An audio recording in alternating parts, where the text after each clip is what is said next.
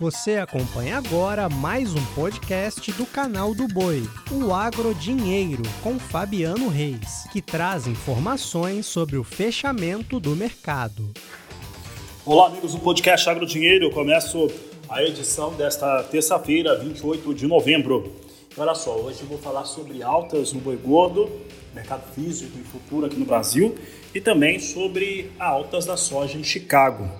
O, o que está acontecendo, começando nosso podcast falando sobre grãos, sobre soja, é que nós temos os operadores de mercado e os traders que estão realmente atentos e preocupados em relação ao clima no Brasil para o desenvolvimento da campanha 2023-2024. Por quê? Apesar das chuvas que sinalizaram boa parte do centro-oeste e do centro-norte brasileiro, o fato é que ah, os modelos climáticos, principalmente o modelo climático norte-americano, vai mostrando um cenário de clima complicado aqui nas, no Brasil nas áreas de produção, o que pode prejudicar ainda mais o desempenho e o potencial da safra. Dito isso, soja em Chicago hoje fechou com alta relevante no mercado. Janeiro fechou a 13 dólares 47 cents o bushel, alta de 1,30%. Março, 13 dólares 65 cents mais 4 bushel, alta de 1,28%. Maio, 13 dólares 79 centes o bushel, alta de 1,27%. Julho, 13 dólares 84 centes mais 2 o bushel, alta de 1,22%. Mudo de assunto agora para falar de pecuária. E olha, eu estava conversando com alguns pecuaristas e nós temos realmente eh, propostas acima dos valores de referência nesta segunda, nesta terça também, e isso está mexendo com o mercado.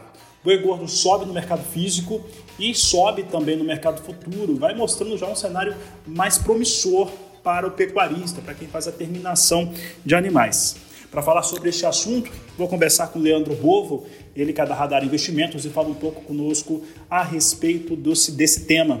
Bovo, estamos visto pequenas altas, mas elas têm ocorrido no mercado. Como é que você avalia esse momento da pecuária de corte? Boa tarde, seja bem-vindo. Boa tarde, Fabiano, amigos do canal do Boi, é um prazer estar aqui com vocês. É, bom, a verdade é essa. Assim, tá bom ainda, né? Mas só o começo, o fato da gente estar tá num movimento ascendente de preço já é uma boa notícia. Né? Então a gente está saindo, vamos dizer assim, que a gente está deixando o fundo do poço uh, um pouco mais para trás. Né? Então a notícia é positiva e é bem isso que você falou mesmo. A gente está numa tendência um pouco melhor. É, pensando em como que o pecuarista que faz terminação de animais ele tem atuado né? Ele foi um ano bastante complicado, nós tivemos um cenário bastante ruim, principalmente no mês de agosto. Ele viu os valores sendo achatados, ali alguma recuperação. O momento atual é que nós vamos entrar num período de maior consumo no Brasil. Nós vamos ter nessa semana ainda pagamento da primeira parcela de 13 terceiro, consumo interno melhora. É, nós estamos com bons volumes de exportação de carne bovina e o volume de animais terminados é menor. E dá até para dizer que estava passando um certo sufoco pecuarista também, não é só produtor de soja que estava sofrendo com a seca no centro-oeste e centro-norte do Brasil, mas as pastagens também, mas que de um certo modo a estruturação da pecuária fica diferente, principalmente em relação a como que esse terminador vai investir a partir de agora. É o momento, por exemplo, de comprar investir em gado magro?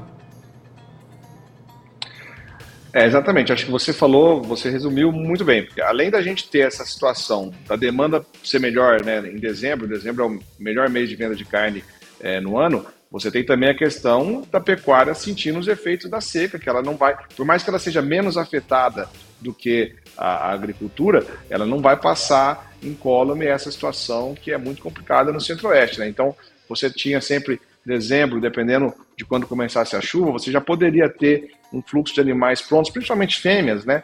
Vacas, novilhas que acabam engordando mais rápido, que poderiam vir no mercado em dezembro, isso não vai acontecer. Então você tem um movimento de confinamento diminuindo os volumes, que acontece todo ano, esse ano não vai ser diferente, né? O confinamento em dezembro é melhor, é menor que em novembro.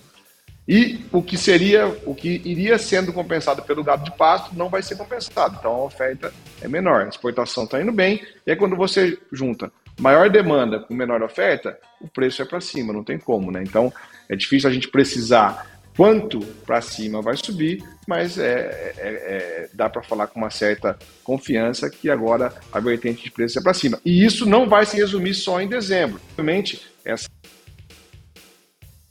esse assunto vai se estender também para janeiro, fevereiro, acho que o primeiro tri de 2024 tende a ser também um, um trimestre com um pouco de oferta.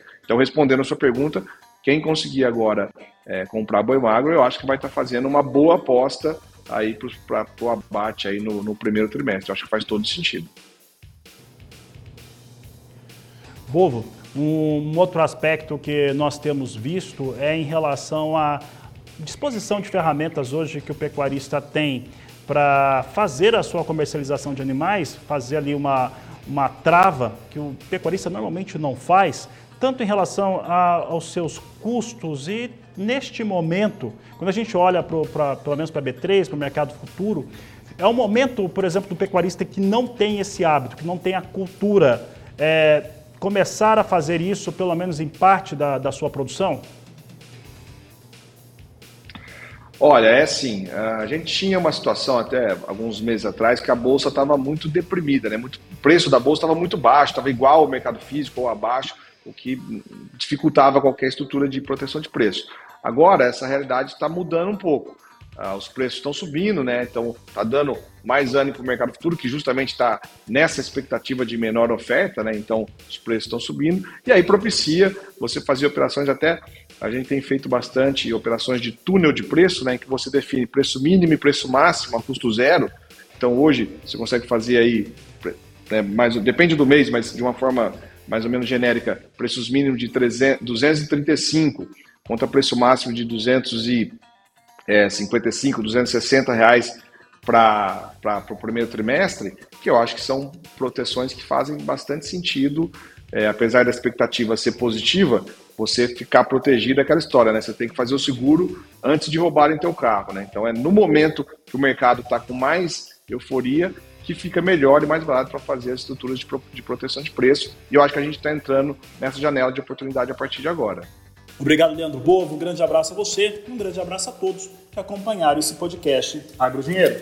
Você acompanhou o podcast Agrodinheiro para mais informações, acesse o nosso portal sba1.com. Até a próxima!